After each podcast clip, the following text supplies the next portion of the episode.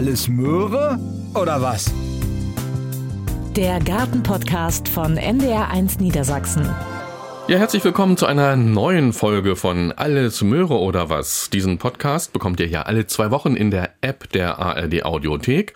Schön, dass ihr alle wieder dabei seid und wir freuen uns natürlich auch über all diejenigen, die uns erstmals zuhören. Wir sind ja auf dem Weg in Richtung Frühling. Kalendarisch ist das Jahr ja in vier Jahreszeiten eingeteilt, eben in Frühling, Sommer, Herbst und Winter. Und jede Jahreszeit beginnt mit einem ganz bestimmten Tag. Es gibt aber auch noch einen phänologischen Kalender, der für uns Hobbygärtnerinnen und Hobbygärtner eigentlich noch interessanter ist. Darin wird das Jahr in zehn Perioden eingeteilt und der jeweilige Beginn ist nicht nicht fest mit einem Tag verknüpft. Da zeigen uns dann bestimmte Pflanzen an, in welcher phänologischen Jahreszeit wir uns befinden. Der Frühling ist unterteilt in Vorfrühling, Erstfrühling und Vollfrühling. Der Vorfrühling startet ungefähr so Mitte März und endet Ende März. Da sind wir also jetzt gerade drin im Vorfrühling. Und diese Jahreszeit ist ganz wichtig, weil da die ersten Insekten so richtig loslegen und eben unbedingt auch Nahrung finden müssen. Da wiederum sind sie auf früh blühende Stauden angewiesen. Und um genau die soll es in dieser Folge gehen, also um die Stauden. Welche Stauden sollten also in unseren Gärten stehen, damit es den Insekten, vor allem den Bienen und Wildbienen als wichtige Bestäuber auch gut geht? Das ist die Frage, um die sich heute alles dreht in dieser Folge. Und unsere Expertin ist Diplombiologin und Gartenfreundin Claudia Heger. Claudia, ich freue mich, dass du wieder dabei bist bei Alles Möhre oder was? Hallo, ich freue mich auch. Wie groß ist denn eigentlich dein Garten? Hinterm Haus oder vorm Haus oder der Kleingarten? Du bist der ja gut ausgestattet, glaube ich, mit Gartenfläche. Ja, der Kleingarten, der hat 320 Quadratmeter und der Hausgarten hat 830, aber da muss man natürlich noch das Haus äh, abziehen, die Garage und die Terrasse. Ja, unterm Strich vielleicht auch so 600, 700 Quadratmeter reine Gartenfläche. Also kommst du auf Kleingarten und Hausgarten auf 1000 Quadratmeter? Fast, ja. Das ist schon allerhand, ja, oder? Ja. Da kommt man auch jetzt schon ins Schwitzen in dieser Jahreszeit manchmal? Ja. Okay, welche äh, Insekten sind denn bei dir da schon unterwegs? Was hast du da schon gesehen? Also vorwiegend sind es wirklich Hummeln. Hummelköniginnen. Mhm. Ne? Die, das sind die ersten, die fliegen, weil andere Hummeln gibt es ja noch nicht. Mhm. Es überwintert ja nur die Hummelkönigin. Und die fliegt natürlich schon bei drei Grad aus, wenn es denn mal einen warmen Tag gibt. Es sind ja auch schon einige Sachen am Blühen. Genau, da kommen wir ja gleich zu. Ähm, wir denken ja bei den Bestäubern oft vor allem an die Wildbienen, zu denen, du hast es gerade erwähnt, auch die Hummeln gehören und an die Honigbienen natürlich. Es sind aber noch einige andere Bestäuber, auf die wir so ein bisschen eingehen sollen, also für die wir etwas tun sollen. Was fliegt da noch durch die Gegend demnächst? Naja, äh, es gibt ja noch eine ganze Menge mehr Wildbienen. Ne, zum Beispiel die gehörnte Mauerbiene oder der Wollschweber. Das ist auch ganz witzig, wenn der unterwegs ist. Der geht auch los, wenn, wenn so die ersten Krokusse kommen. Der heißt wirklich so, äh, ne? also er, mhm. er fliegt so, wie er heißt, Wollschweber. Er schwebt so ein bisschen über dem Boden und der Boden ist dann meistens noch nackt. Also er kommt sehr früh raus schon. Also der beruhigt einen richtig, wenn man zuguckt wahrscheinlich. Ja, genau. Ne? Wie, so ein, wie so ein Kolibri so ein bisschen bisschen. Ah ja, schön. Steht der Flug. Es gibt ja aber auch noch Schwebfliegen, die normalen Fliegen, Käfer und auch ja, Schmetterlinge. Auch die sind ja wichtig, wenn es ums Bestäuben geht. Ja, also so wie es dann etwas wärmer wird und man im Garten dann auch eine Streuschicht aus Laub hat, krabbeln die Tiere dann raus aus dem äh, Laub, wenn es warm wird und gehen dann praktisch auf Nahrungssuche. Mhm. Die ähm, Gemüsepflanzen und Obstgehölze blühen ja jetzt noch nicht alle, also eigentlich noch gar nicht so richtig. Das dauert ja noch ein bisschen. Aber da damit äh, die dann auch ordentlich bestäubt werden können, sollten wir den wichtigen Insekten natürlich jetzt schon das Überleben ermöglichen. Und wir sollten auch nicht unbedingt nur an unsere Gartenpflanzen denken, die bestäubt werden sollen. Auch die Wildpflanzen brauchen dazu die Insekten. Die sind ja auch wichtig, die Wildpflanzen. Mhm, ja, vor allen Dingen sind die Wildpflanzen ja auch ein gutes Anlockungsmittel äh, für heimische Insekten, die dann bei uns im Garten bestäuben. Also mhm. sollten wir auch im Garten ein paar Wildpflanzen haben. Genau, das ist ganz wichtig. Mhm. Du hast ja die Hummeln schon erwähnt und ähm, die legen ja schon bei niedrigeren Temperaturen los. Dann trauen die sich schon raus. Ne? Wann ist für die sozusagen der Wecker gestellt? Ab äh, drei Grad. Ab drei Grad. Mhm. Können die. Die haben einen kleinen Honigvorrat im Körper und äh, können dadurch äh, Energie erzeugen, fangen dann an zu vibrieren und dadurch können sie Wärme erzeugen und dadurch sind sie äh, in der Lage zu fliegen. Mhm. Und natürlich, wenn sie umherfliegen, brauchen sie auch etwas, um sich zu ernähren. Dann brauchen sie relativ schnell äh, Nachschub, äh, weil sie sonst äh, auf langen Wegen verhungern würden. Das wollen wir natürlich nicht. Nein. Die Honigbienen, die brauchen es schon ein bisschen wärmer, ne, bevor die losstarten. Ja, also die gehen so ungefähr um 12 Grad rum erst mhm. nach draußen. Also vorher nicht. Hm. Also ich meine, ich habe schon einige Bienen gesehen, ob das nun Honigbienen waren oder Wildbienen. So nah waren sie nicht an mir dran, aber es ist schon was los in der Luft.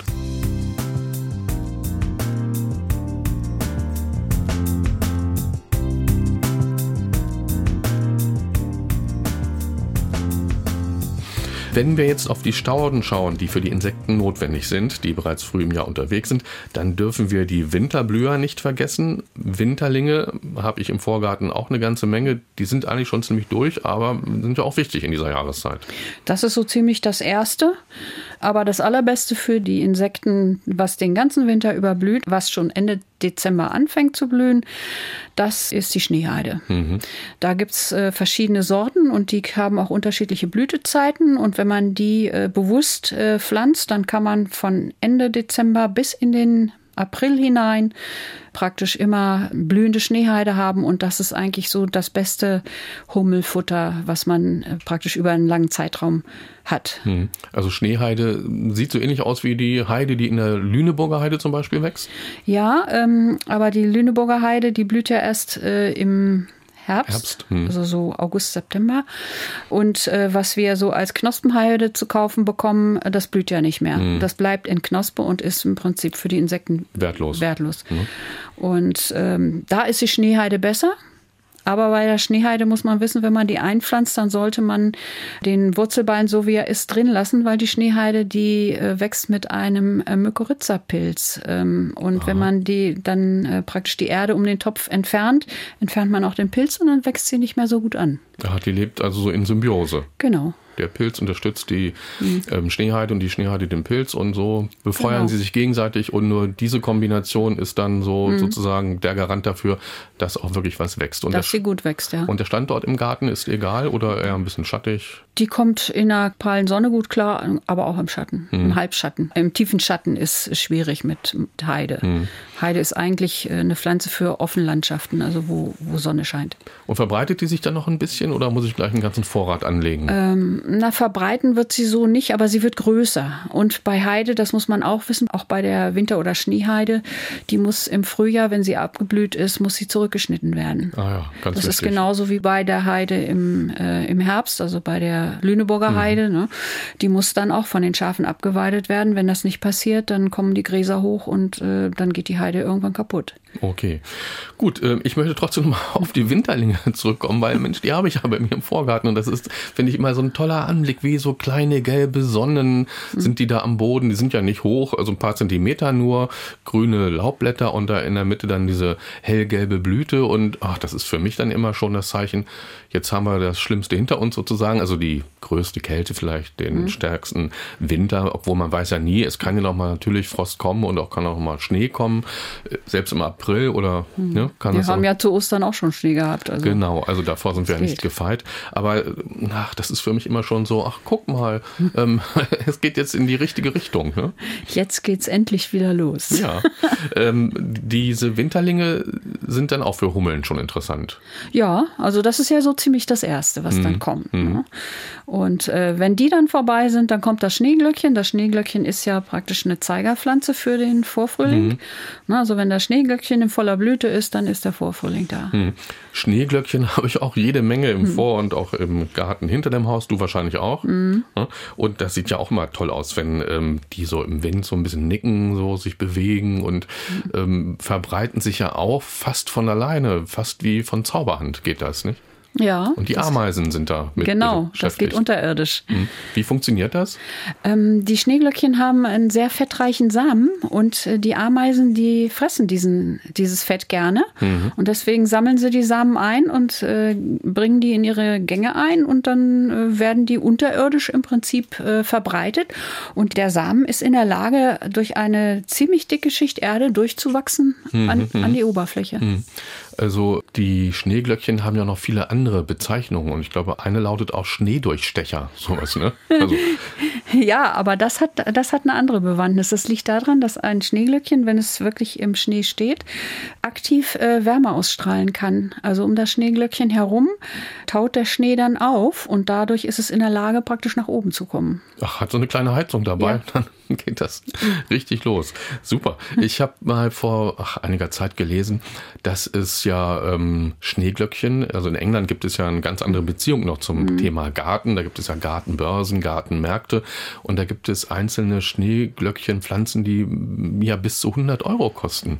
Ja, die gibt's nicht nur äh, in England. Äh, wenn man hier mal in die Staudensortimente guckt, es gibt einige Anbieter, die also Zwiebeln anbieten. Die haben manchmal auch Schneeglöckchen. Ich glaube, S. Arnett zum Beispiel, da kostet eine, ein Zwiebelchen im Herbst 12 Euro. Mhm. Was macht das äh, aus, also diesen Wert? Ist das eine besonders tolle Blüte oder?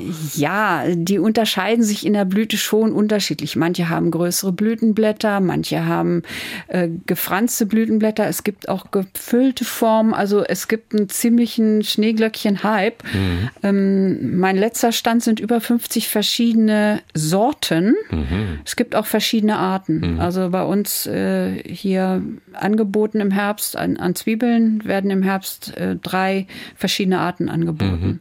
Und die kann man natürlich untereinander kreuzen und dann kann man immer wieder neue äh, Sorten rauszüchten. Aber naja, manchmal muss man wirklich genau hingucken, um da überhaupt einen Inter- Unterschied zwischen den einzelnen Sorten zu sehen. Na klar, aber der Markt ist da, es gibt die Liebhaberinnen und Liebhaber und warum auch nicht? Es ist ja kein schlechtes Hobby, Pflanzen zu In diesem Jahr sammeln. bei uns hier in Deutschland äh, ist, gibt es die sogenannten Schneeglöckchentage im Nettetal. Ach, guck an. Kann man im Internet recherchieren, wann das ist, und dann kann man da hingehen und kann sich da also auch viele verschiedene Schneeglöckchensorten angucken. Na, toll. Und Ja, eventuell auch erwerben. Ich weiß es nicht, war noch nicht da. Claudia, dann danke auch für diesen Tipp.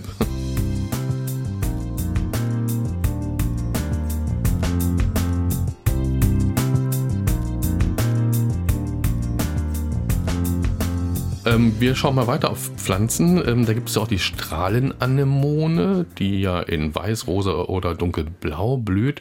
Auch empfehlenswert für diese Zeit. nee, die kommt später. Kommt später. Die wird erst so Ende April, Anfang Mai wird die blühen. Sie ist natürlich verwandt mit dem, äh, mit dem Buschwindröschen. Mhm. Das kommt natürlich früher, aber das ist auch noch nach dem März erst Okay. am Blühen. Der Winterschneeball, den haben wir aber. Der ist auf jeden Fall schon manchmal im Dezember im Gange. Also wenn es äh, warme Temperaturen gehabt hat im Dezember, haben wir ja letztes Jahr gehabt, dann kann der manchmal schon äh, um die Zeit, also im Dezember aufgehen. Aber die Blüte zieht sich hin. Also wenn es dann warme Tage gibt, dann gehen immer mal wieder ein paar auf.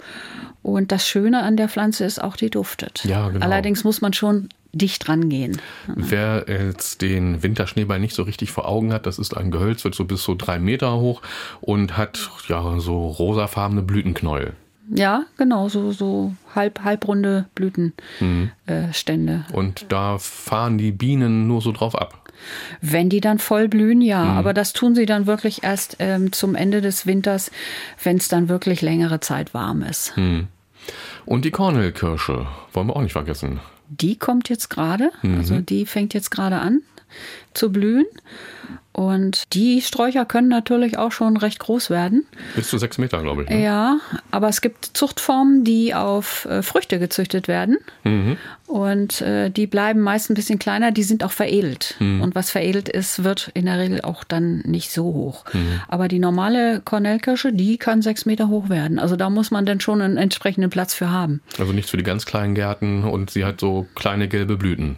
Ja, so, so grün-gelb. Sieht im ersten Moment, fällt das gar nicht so als Blüte auf, sondern man denkt dann erstmal, dass der Strauch ist so, ja, der fängt jetzt gerade an, Blätter zu machen, so ganz blassgrüne Blätter. Ne? Also so richtig deutliche Blüten sind das eigentlich von der Farbe her nicht. Okay. Aber es ist jetzt schon einiges zu finden für die Wildbienen, für die Hummeln und so weiter und alle anderen, die jetzt schon unterwegs sind und sammeln wollen, also Nektar. Auf jeden Fall. Also was ich in vielen Gärten sehe, das sind äh, botanische Krokusse. Die sind also schon seit Wochen sind die schon raus. Und die brauchen wir ja auch. Die brauchen wir auch, ja. Gut, wunderbar.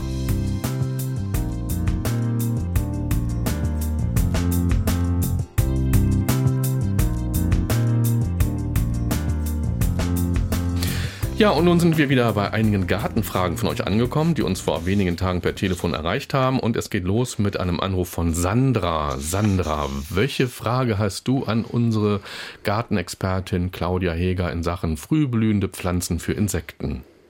Ja, also ich setze mich sehr für Insekten ein. Sie sind ja lebensnotwendig und es werden ja immer leider weniger. Ich hatte früher mit meinem Mann ein sehr großes Waldgrundstück und habe mir jetzt eine kleine Wohnung gesucht. Und da habe ich unten den Vorgarten wieder ein bisschen auf Vordermann gebracht.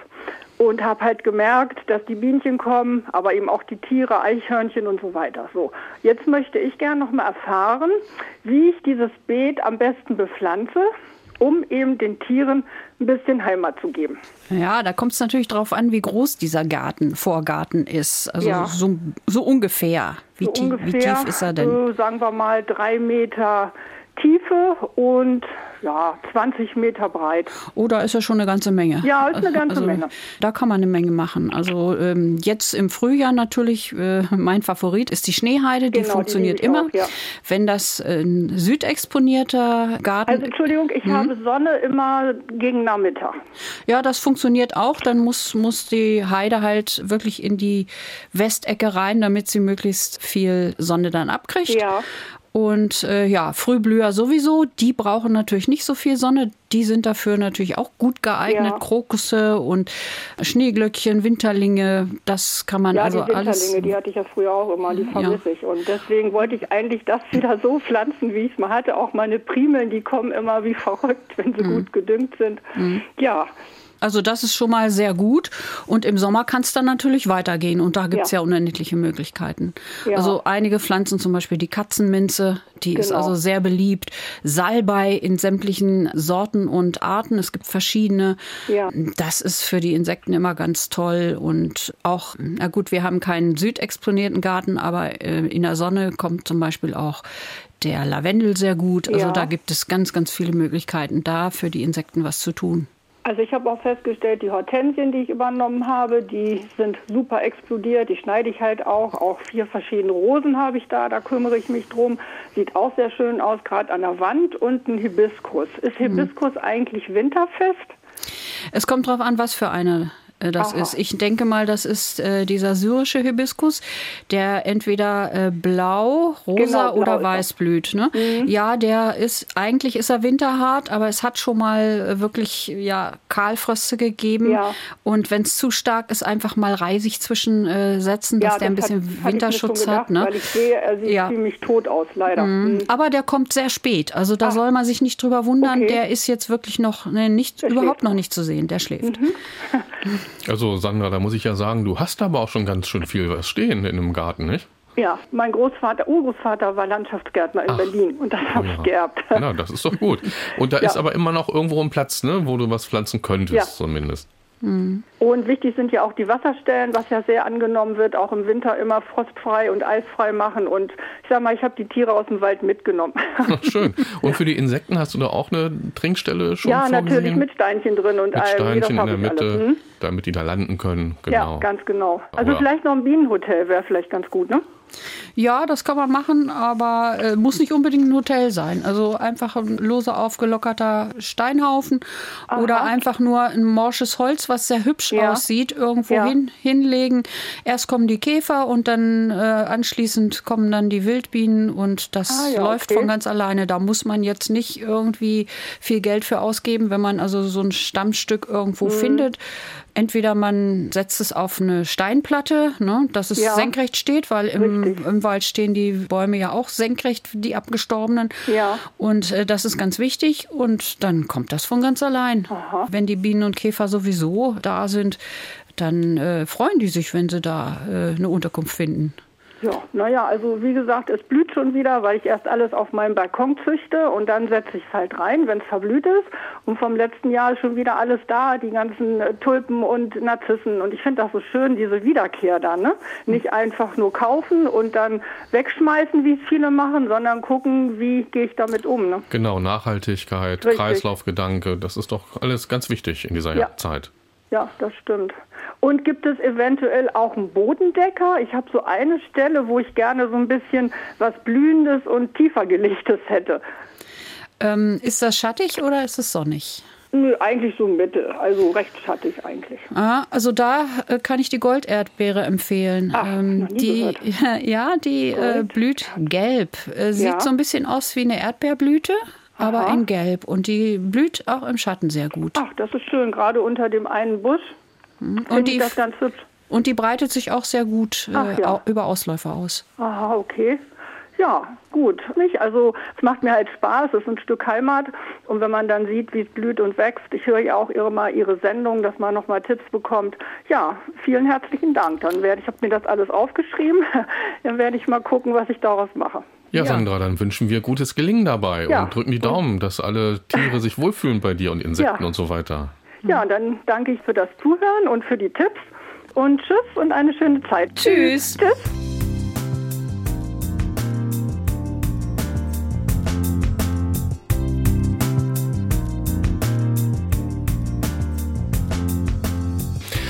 Die nächste Anruferin, das ist Holly Riemann aus Hamburg. Und Holly war schon einige Male bei uns mit dabei. Holly hört regelmäßig alles Möhre oder was und das freut uns natürlich. Holly, wie geht's dir in Hamburg? Super, mir geht's gut und genau, ich höre das wirklich sehr regelmäßig und habe schon unglaublich viel gelernt. Und deshalb nutze ich auch immer wieder gerne die Möglichkeit, nochmal anzurufen und ein paar Fragen zu stellen. Und ja, Du hast mir ja auch Genau. ein Foto geschickt vor ein paar Tagen, da kommen wir dann gleich nochmal drauf, also ein Pflanzenfoto. Du hast aber Ja. jetzt auch erstmal eine Frage zu dem Thema, was wir heute hier behandeln, nämlich frühblühende Pflanzen für Insekten und insbesondere auch für Wildbienen. genau. Also ich war mir jetzt nicht hundertprozentig sicher, ob Tulpen auch zum Thema Stauden überhaupt gehören. Ja. Oder ob. Ah ja, okay. Weil ich nämlich tatsächlich auf dem Balkon ähm, habe ich jetzt natürlich nicht so viel Platz für Stauden. Ich habe zwar eine Trollblume, zu der hätte ich auch noch eine Frage. Aber sonst habe ich eben viel Gemüse und pflanze aber im Frühjahr dann auch immer ganz viele Tulpen überall rein, wo noch nichts dann wächst. Und deshalb wollte ich zum Beispiel mal fragen, wenn ich so große Kästen habe, wo ich später Gemüse reinpflanze, ob ich da die Tulpen eigentlich einfach drin lassen kann. Weil das Gemüse könnte man ja drumherum pflanzen und dann könnten die Tulpen das ganze Jahr da drin bleiben. Oder ist es wirklich sinnvoller, die dann auszugraben, wenn die ihr Grünzeug, wenn das vertrocknet? Also ich würde Tulpen mit dem Gemüse nicht zusammenpflanzen, weil Tulpen, äh, Zwiebeln, ähm, ja, leicht giftig sind. Und, Ach so. Äh, ja, also das würde ich nicht machen. Und vor allen Dingen, sie sind ja dann auch in diesem engen Raum eine Konkurrenz für das Gemüse. Ne? Sie ziehen dann zwar ein, aber wenn das Gemüse anfängt zu wachsen, ist die Tulpenzwiebel ja noch gar nicht zu Ende. Beim Laub dauert es ja länger, bis es dann gelb wird. Ne? Also Ja. das, das würde ich dann halt nicht machen. Dann würde ich die doch lieber in einen extra äh, Kübel pflanzen. Okay, alles klar. Das ist ja schon mal gut zu wissen. Auch mit, mit sowas wie Himbeeren oder Heidelbeeren nicht zusammen in einem Topf?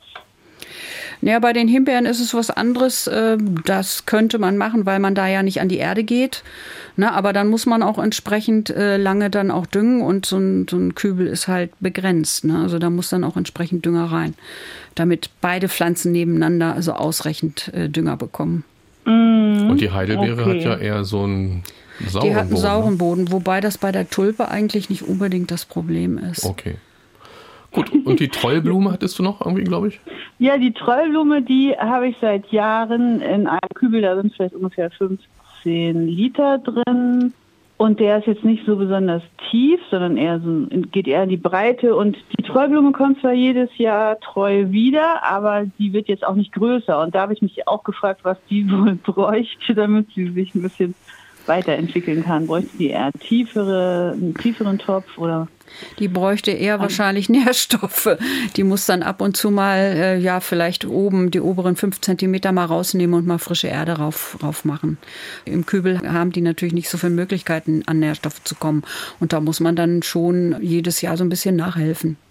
So, Holly, und jetzt kommen wir zu deinem Foto, zu dem Pflanzenfoto, das du mir zugeschickt hattest. Ich habe das an Ja. Claudia weitergeleitet. Und vielleicht äh, beschreibst du nochmal, Holly, wie diese Pflanze aussieht, damit auch alle, die jetzt zuhören, wissen, was wir suchen. Ja, also das ist auf jeden Fall auch so eine Zwiebelpflanze, die ich vor Jahren mal gekauft habe und übrigens zu meinen Heidelbeeren gepflanzt habe. Und die ist eigentlich ganz klein, also niedrig. Er hat so, nennt man das lanzettartige Blätter, ähm, also so äh, Längliche schmale, Blätter, schmale, lange Blätter, wie Schneeglöckchen so ähnlich, ne? Genau, und äh, ja, so kleine Blüten, die so hellblau sind und mit langen gelben Staubgefäßen da drin. Das Besondere ist, dass die immer schon im Februar blühen und auch wenn die keinen Strahl Sonne abbekommen. Und sie sind, trotzdem sie unscheinbar sind, aber schon sehr schön. Und ja, Ja, der total. Name ist in Vergessenheit geraten, aber Claudia hat in ihren dicken Büchern oder ich weiß nicht wo gekramt. Nein, ich, ich habe so gewisse Gehirnwindungen, da habe ich das abgespeichert. Also da Ui. brauchte ich nicht ins Buch gucken, das habe ich so gesehen. Dann sag doch mal, wie heißt denn die gesuchte Mhm. Das Pflanze? ist eine Puschkinie. Pushkinie. Puschkinie. Hm, ja, da gibt es eigentlich keinen deutschen Namen für. Kegelblume sagt man auch, also es ist aber eher unbekannt.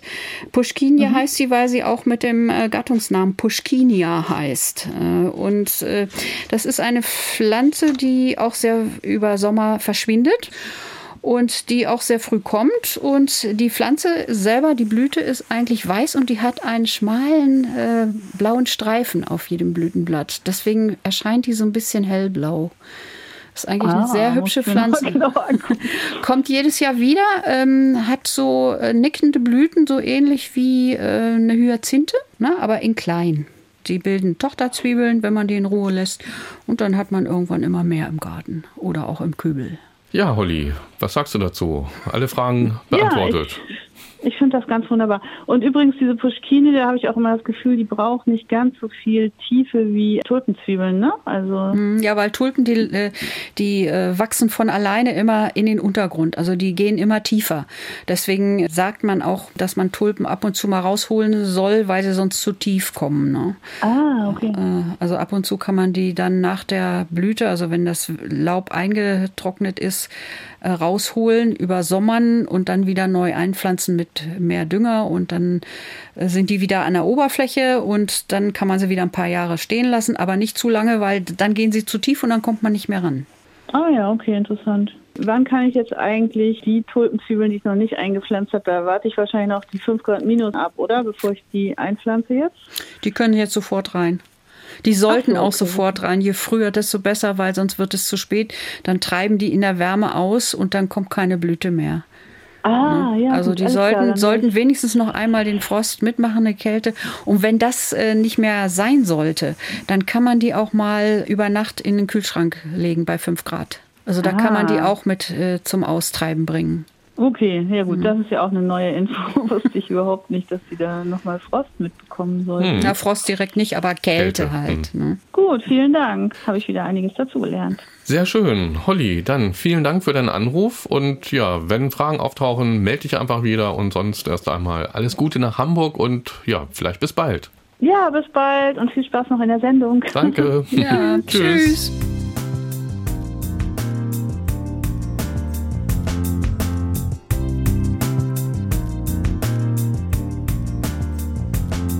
Heute geht es ja um Pflanzen, die wir in unsere Gärten setzen können, um den wichtigen Bienen und anderen Insekten überlebenswichtige Nahrung zu liefern. Fangen wir, Claudia, doch mit der Christrose mal an. Die gibt es ja bereits in der Vorweihnachtszeit in Töpfen zu kaufen. Die hat ja dann hauptsächlich weiße Blüten. Ja, also die Urform, die Wildform hat weiße Blüten und auch Zuchtformen haben vorwiegend weiße Blüten. Also da gibt's eigentlich nur weiß. Ähm, die können aber unterschiedlich groß sein, die können innen ein paar Flecken haben in der Mitte. Also das gibt es schon, aber andere Farben eigentlich eher nicht. Aber die blüht auch sehr lange. Die Pflanzen, die wir zu Weihnachten bekommen, die sind allerdings vorgetrieben. Also aus Gewächshäusern. Aus Gewächshäusern. Und die sollte man dann um die Zeit äh, auch ähm, nicht unbedingt gleich in den Frost äh, bringen. Äh, sie sollten dann langsam an den Frost gewöhnt werden, aber die kann man durchaus nach Weihnachten dann ins Freie pflanzen. könnten also jetzt schon im Gartenbeet Die stehen. Ja, die stehen da jetzt schon. Also man kann sie einfach nur, so wie sie im Topf stehen, einfach den Topf einsenken und dann wachsen die an. Was sie aber nicht mögen, wie die allermeisten Pflanzen halt nicht, ähm, ist Staunässe. Das auf keinen Fall. Die mögen eigentlich so ein moderat feuchtes Substrat, aber das kriegen sie eigentlich, weil sie im Halbschatten gerne wachsen. Also sie wollen nicht in die pralle Sonne. Und ähm, sehr ähnlich sieht die Lenzrose aus. Die kommt aus dem Kaukasus, blüht aber auch ein bisschen später als die Christrose. Ja, die fängt jetzt so langsam an. Die Christrose ist fast vorbei, wobei die Christrose sehr lange blühen kann.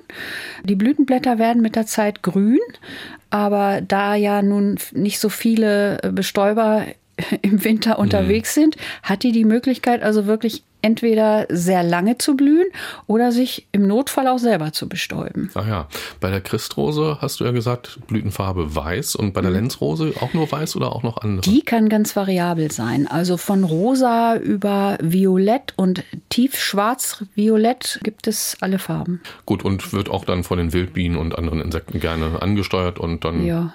Allerdings ein bisschen später als Hm, die Christrose, dann ist die Christrose eigentlich schon vorbei, aber die gehen dann praktisch nahtlos ineinander über. Genau, da habe ich dann so ein fortlaufendes Und Angebot. die Lenzrose wird auch größer, höher Mhm. insgesamt. Ja, als nächstes auf meiner Liste steht der Elfenkrokus und Mhm. mit den lila Blüten, finde ich, sieht der Elfenkrokus einfach umwerfend aus. Ähm, wenn so Elfenkrokusse flächig unter Gehölzen blühen, eventuell noch kombiniert mit den Schneeglöckchen, über die wir in der ersten Hälfte schon gesprochen haben, das ist doch ein ganz fantastischer Anblick, nicht? Ja, das ist schon toll. Und es gibt einige Stellen, wo die so wachsen. Ja, im Wald, ne, Mhm. Ja, so Gebieten. Mhm. an, an Waldrändern eher. Die Pflanzen, um die es heute vorwiegend geht, sind ja Pflanzen, die praktisch äh, blühen, wenn noch keine Blätter an den Bäumen sind, um genügend Licht zu Genau, bekommen. also die müssen jetzt die kurze Zeit nutzen, ne, Genau. solange die Bäume noch keine Blätter gebildet haben, um eben für sich das Sonnenlicht einzufangen. Also wenn da die Bäume austreiben, dann ist die Zeit für die Pflanzen äh, unten am Waldboden oder am Waldesrand vorbei. Ja, im Prinzip äh, nutzen die die Zeit noch, um dann äh, wieder ihre Reservestoffe aufzufüllen durch Photosynthese. Ne? Das ist dann noch möglich, aber wenn der Blattaustrieb dann kommt, dann ziehen die im Prinzip ein. Dann sind die verschwunden. Und was ist für dich das Besondere am Elfenkrokus, Claudia? Also er ist sehr zart und wenn er in Massen auftritt, dann ist das so eine hell violett-blaue äh, Fläche. Das, also allein die Masse ist schon faszinierend und dass sie halt auch sehr, sehr früh auftritt. Also der Elfenkrokus ist mit der erste, der blüht. Und ich muss mich eigentlich nicht groß drum kümmern. Ne? Den Einfach in Ruhe wachsen lassen, fertig. Ja, er, er kommt äh, im Prinzip jedes Jahr wieder, aber diese Pflanzen mögen halt in Ruhe gelassen werden. Hm. Am besten unter Sträuchern oder unter Bäumen, wo im Winter das Laub liegen bleibt. Die Pflanzen können durchaus durch das Laub durchwachsen. Das ist kein Problem. Im Wald, da. Da räumt, auch ja keiner- auch niemand nee. auf. Da müssen die Pflanzen auch so durchkommen. Ja, genau. Ähm, du hast mir ja im Vorfeld zu dieser Folge eine Liste mit Pflanzen zugeschickt, in der auch viele Wildpflanzen aufgeführt sind. Gucken wir darauf jetzt mal kurz. Ähm, warum sind denn diese Wildpflanzen auch so wichtig für die Bienen und andere Insekten? Die sind äh, in der Hinsicht wichtig, weil die sind seit äh, Jahrtausenden im, im Prinzip an diese Pflanzen angepasst. Also sie kennen die Pflanzen ganz genau und viele sind von ihnen auch abhängig. Die können ohne diese Pflanzen gar nicht weiterleben. Genau, es gibt ja bestimmte Wildbienenarten, die tatsächlich nur eine einzige Pflanze ansteuern. Ja, Also eine Art. Ne? Ja. Und nicht hin und her Ja. fliegen. Ja das gibt es. Äh, zum Beispiel die Zaunrüben-Seidenbiene. Zaunrüben-Seidenbiene. Ja, Mhm. die geht wirklich nur auf die Zaunrübe. Ja. Aber schon unser einfacher Schmetterling, das Faunauge zum Beispiel, ist auf die Brennnessel Mhm. angewiesen. Ohne die Brennnessel würde der nicht weiterleben können. Genau, und viele denken ja, Brennnessel, ach, so ein altes Unkraut Mhm. oder sowas. Nein, nein, bitte die Brennnessel ruhig stehen lassen in der Gartenecke, wenn sie da wächst. Also auch ganz viele Raupen von Schmetterlingen sind eben auf Brennnesselblätter angewiesen. die Mhm, ja. ernähren sich davon. Und ohne Raupen gibt es keine Schmetterlinge. Genau. Also Brennnesseln gerne stehen lassen. Gut, das Buschwindröschen mit seinen weißen und manchmal auch zartrosa Blüten ist ja vor allem in Wäldern zu sehen. Da sind es dann auch ganze Teppiche, die sich unter noch laublosen Bäumen ausbreiten können. Heißt das für mich dann, dass ich eben das Buschwindröschen bei mir im Garten, wenn ich es da heimisch ähm, haben möchte, eben auch unter Gehölz setze? Auf jeden Fall, ja. Mhm. Da, wo halt das Laub über Winter auch liegen bleibt. Und beim Buschwindröschen ist es so, ähm, da sollte ich den Boden auch nicht bearbeiten. Einfach Nein. in Ruhe lassen und dann wächst das gut vor sich hin. Genau. Dann kommen wir zu dem gelben Windröschen, also vom Buschwindröschen zum gelben Windröschen. Die sind ja auch eng verwandt. Unterscheiden die sich hier halt nur dadurch, dass das äh, gelbe Windröschen eben eine gelbe Blüte hat? Es ist ein bisschen größer Mhm. und es blüht etwas später. Ah, Es, ist, es kommt nie mit dem Weißen zusammen. Also Mhm. es ist immer etwas später dran. okay. Als nächstes auf meiner Liste steht der hohle Lerchensporn, der auch Zottelhose genannt wird. Weißt du warum? Ich habe es leider auch nicht rausbekommen. Also du hast geguckt, aber Nein, ich keine habe das Internet gefunden. abgegrast. Ich bin da nicht hintergekommen, was das heißen soll. Vielleicht weiß es ja ein Hörer. Ja, also wenn es jetzt jemand aus der großen Alles Möhre oder was Familie, will ich mal sagen, weiß, also eine Hörerin oder ein Hörer, schreibt uns doch gerne, schreibt einfach eine Mail mit der Erklärung an garten.ndr.de. garten.ndr.de und dann werden wir in einer der nächsten Folgen sagen, warum der hohle Lärchensporn auch Zottelhose genannt wird. Das ist ja eine krautige Staude, die bis zu 30 Zentimeter hoch wird, hat eine unterirdische hohle Knolle, aus der jährlich neue Triebe sprießen und hat auch traubige Blütenstände mit jeweils 10 bis 20 Blüten, weiße, violette bis dunkel rosafarbene Blüten in der Farbe halt und passt eigentlich auch in jeden Garten. Ja, und wird genauso behandelt wie das Buschwindröschen. Mhm. Also auch unter Laub wächst auch in der Nähe vom Buschwindröschen, also in lichten äh, Laubwäldern kommt er also auch in Massen vor und dann kann das manchmal auch lila-weiß getupft, also wirklich über ganze Flächen gehen. Mhm. Als nächstes auf meiner Liste steht das Leberblümchen. Ich finde, das ist ein schöner Name, hat himmelblaue Blüten, ist eine Waldstaude und der Name, da wissen wir es, stammt von der Form der Laubblätter, die ja so ein wenig an eine Leber erinnern.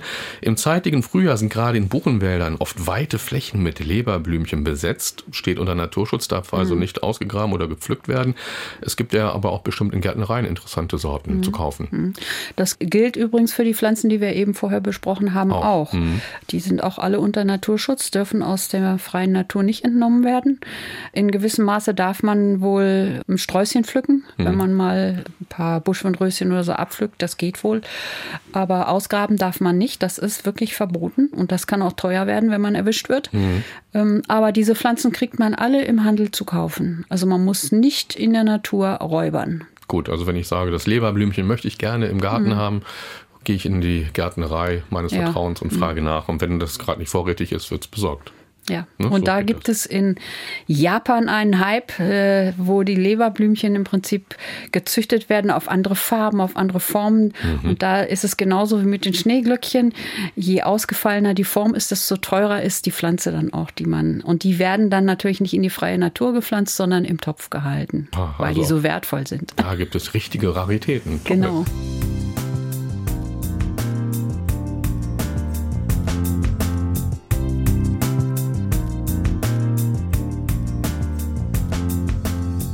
Ja, ähm, die hohe Schlüsselblume, die wird knapp 20 Zentimeter hoch und hat hellgelbe Blüten, die in kleinen Dolden an den Stängeln hängen, duftet so schwach und wächst an Gehölzrändern, ist nicht nur bei Bienen sehr beliebt, sondern auch bei anderen Insekten, habe ich gelesen. Ja, gut, die Hummeln gehen natürlich auch gerne ran, weil die Blüte auch sehr tief ist. Ne? Mhm. Da kommt man also sehr gut mit einem langen Rüssel rein. Aber das ist auch eine Pflanze, wenn die erstmal irgendwo wächst, die möchte natürlich auch dann im Halbschatten wachsen, also auch wieder unter Sträuchern und Bäumen. Und die zieht auch gegen Ende des Sommers dann auch langsam ein, gehört also auch zu diesen ja, Frühlingsgeophyten, mhm. nennen die sich. Und die kann sich aber auch, wenn sie gute Bedingungen bekommt, von selber vermehren. Also die verseht sich willig auch selber, wenn man sie zur Samenreife kommen lässt. Ne? Also wer es nicht haben will, der schneidet die halt vorher ab. Ja. Aber ansonsten, ich mag es gerne, wenn sie sich irgendwo unter der Hecke oder so von selber verbreiten. Dann hat man im Frühjahr schon so ein paar Farbtupfer mhm. in diesem Braun der Hecke. Hm, das ist ja, finde ich, sowieso mal toll. Mhm. Wenn Pflanzen von alleine mhm. loslegen und sich verbreiten und ich muss gar nichts dazu tun. Aber nur mhm. gucken und ah, mich erfreuen. Toll. Okay, vielen Dank. Also, und wenn ihr einige der vorgestellten Pflanzen bereits im Garten habt oder nach dieser Folge von Alles Möhre oder was für die nächste Saison in den Garten oder den Kübel auf dem Balkon pflanzt, dann haben wir, denke ich, gemeinsam schon etwas für die Insekten erreicht. Das wäre doch sehr schön, Claudia. Das wäre optimal, ja. Super. Und nun zu weiteren Fragen am Telefon von euch, die wir vor einigen Tagen aufgezeichnet haben.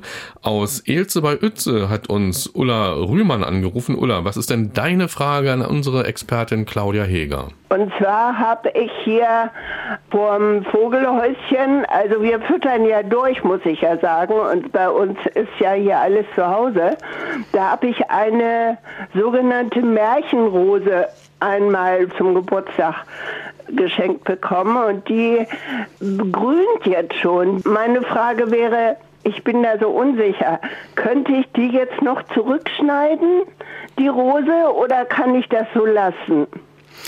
Da müsste ich jetzt genau wissen, welche Märchenrose das ist. Da gibt es ja verschiedene. Aber ich gehe mal davon aus, das ist eine vielblütige oder eine Edelrose. Die kann man jetzt, weil die fangen nämlich jetzt schon an zu treiben, die kann man jetzt ja. zurückschneiden. Das ist überhaupt kein Problem. Das geht. Aber eigentlich werden sie zurückgeschnitten, wenn die Forsythie blüht. Aber ich schätze, dass das durch die Wärme, die wir jetzt äh, in mehreren ja, Tagen oder Wochen bekommen, wird die Rose noch vor der Forsythia anfangen, richtig auszutreiben. Und dann ist es besser, sie vorher schon zu schneiden. Dann nimmt man ihr nicht so viel großes Blatt weg. Ja, das äh, habe ich letztes Jahr schon nicht. Nein, das ist überhaupt kein Problem, weil die Rosen immer am frisch gewachsenen Trieb äh, blühen und deswegen kann man sie sogar im Sommer zum Teil noch zurückschneiden. Weil sie immer, weil sie immer wieder da, wo ich zurückschneide, das Blatt da drunter, das äh, macht einen Seitentrieb und in diesen Seitentrieben entstehen die neuen Blüten. Ah ja. Die Knospen Gut. dann. Das hat mir schon sehr geholfen, wo ich jetzt gerade bei den Rosen bin. Und zwar, wir haben eine ganz alte Rose, Ilse superior. Ilsekron, Ilsekron superior heißt die. Die kenne ich. Oder so. Ja, ist eine weiße, Also. ne? Eine weißblühende. Ja, genau. Und die duftet und die blüht. Immer zu meinem Geburtstag. Das ist super. Jetzt habe ich die an der Laube. Aber jetzt auch meine Frage. Darf ich die auch noch zurückschneiden jetzt? Die kann zurückgeschnitten werden, aber das ist eine äh, leichte Kletterrose, die sollte nicht ganz so tief zurückgeschnitten werden. Da muss man Ja, also ein bisschen ich ja. längere, muss man längere Triebe lassen. Das sollten jüngere Triebe sein, also neue, die im Vorjahr oder im Jahr davor entstanden sind. Die ganz Mhm. alten, holzigen, die kann man rausnehmen. Aber man sollte immer ein paar junge Triebe stehen lassen. Und äh, wenn die so ein bisschen bedrängt steht, Rosen mögen am liebsten frei stehen, also den Platz drumrum freiräumen, also dass die Platz ja, hat. das ist, weil wir umgezogen sind, das ist jetzt schon mal ein bisschen her, aber trotzdem, da hatte die noch viel, viel Platz. Aber ich habe sie auch mitgenommen und die hat auch neue Triebe, also die ich an unsere Tochter dann verschenken kann. Und das geht ja, deswegen, ja, weil ich jetzt schon mal dabei bin. Na gut, dann denke ich mir mal, habt ihr mir da schon sehr gut geholfen. Und am besten jetzt zum Frühjahr ein bisschen Kompost drauf äh, bringen, dass sie noch ein bisschen äh, Nährstoffe bekommt und dann wird sie auch wieder wachsen. Das mache ich. Gut. Ja, Ulla, dann vielen Dank für deinen Anruf und ja, viel Spaß und viel Erfolg mit deinen Familienrosen, möchte ich mal fast sagen, nicht? Ja, ich liebe die, ich liebe die. Und ich habe ja auch den Tick, ich spreche ja auch mit meinen Blumen, ne? Also, Aber- wenn ich dann im Garten stehe hier und äh, hier ist diese Gasse, da die Kirchgasse, wenn da jemand vorbeikommt und denkt, was hat sie denn? Ist doch keiner zu sehen. Aber ja, dann das- spreche ich mit meinen Blumen. Ja, das macht doch gar Ja. nichts. Also die Pflanzen mögen das wahrscheinlich sogar eher noch. Ja, Ja. Das, das ist durchaus verständlich und das mache ich manchmal auch. Alles gut. Ja, Ulla, Dann dann bedanke ich mich. wir danken auch und alles Ja, Gute. bitteschön. Jo, tschüss. Tschüss. Ja, ganz herzlichen Dank für die Fragen. Claudia, da erfahren wir auch immer gerne etwas über unsere Alles Möhre oder was Hörerinnen und Hörer. Das ist doch sehr schön, finde ich. Ja, es sind interessante Anrufe dabei. Gut. Wir sind auch schon fast wieder am Ende angelangt, aber lange warten auf eine neue Folge müsst ihr ja nicht. Diesen Podcast bekommt ihr ja alle zwei Wochen in der App der ARD Audiothek und da findet ihr auch zahlreiche weitere Garten-Podcasts, unter anderem die Zarten im Garten und in der ARD Audiothek findet ihr natürlich auch viele, viele bereits erschienene Folgen von Alles Möhre oder was. Claudia, vielen Dank, dass du wieder Zeit für uns hattest. Ja, es hat wieder Spaß gemacht. Ja, also am Ende will ich nochmal fragen, wie sehr freust du dich denn auf die Gartensaison 2023? Oh, das wird wieder schön und da freue ich mich sowieso drauf. Es geht ja schon so langsam los. Mhm, sehr schön. Die Gartenfreundin und Diplombiologin Claudia Heger und Ralf Walter vom NDR in Niedersachsen bedanken sich fürs Zuhören und wünschen wie immer am Ende viel Spaß und Erfolg im Garten oder beim Gärtnern auf dem Balkon und schaltet gerne wieder ein, wenn es heißt Alles Möhre oder was? Der Garten-Podcast von NDR1 Niedersachsen. Zu hören in der ARD Audiothek, in der NDR Niedersachsen App und überall da, wo es Podcasts gibt.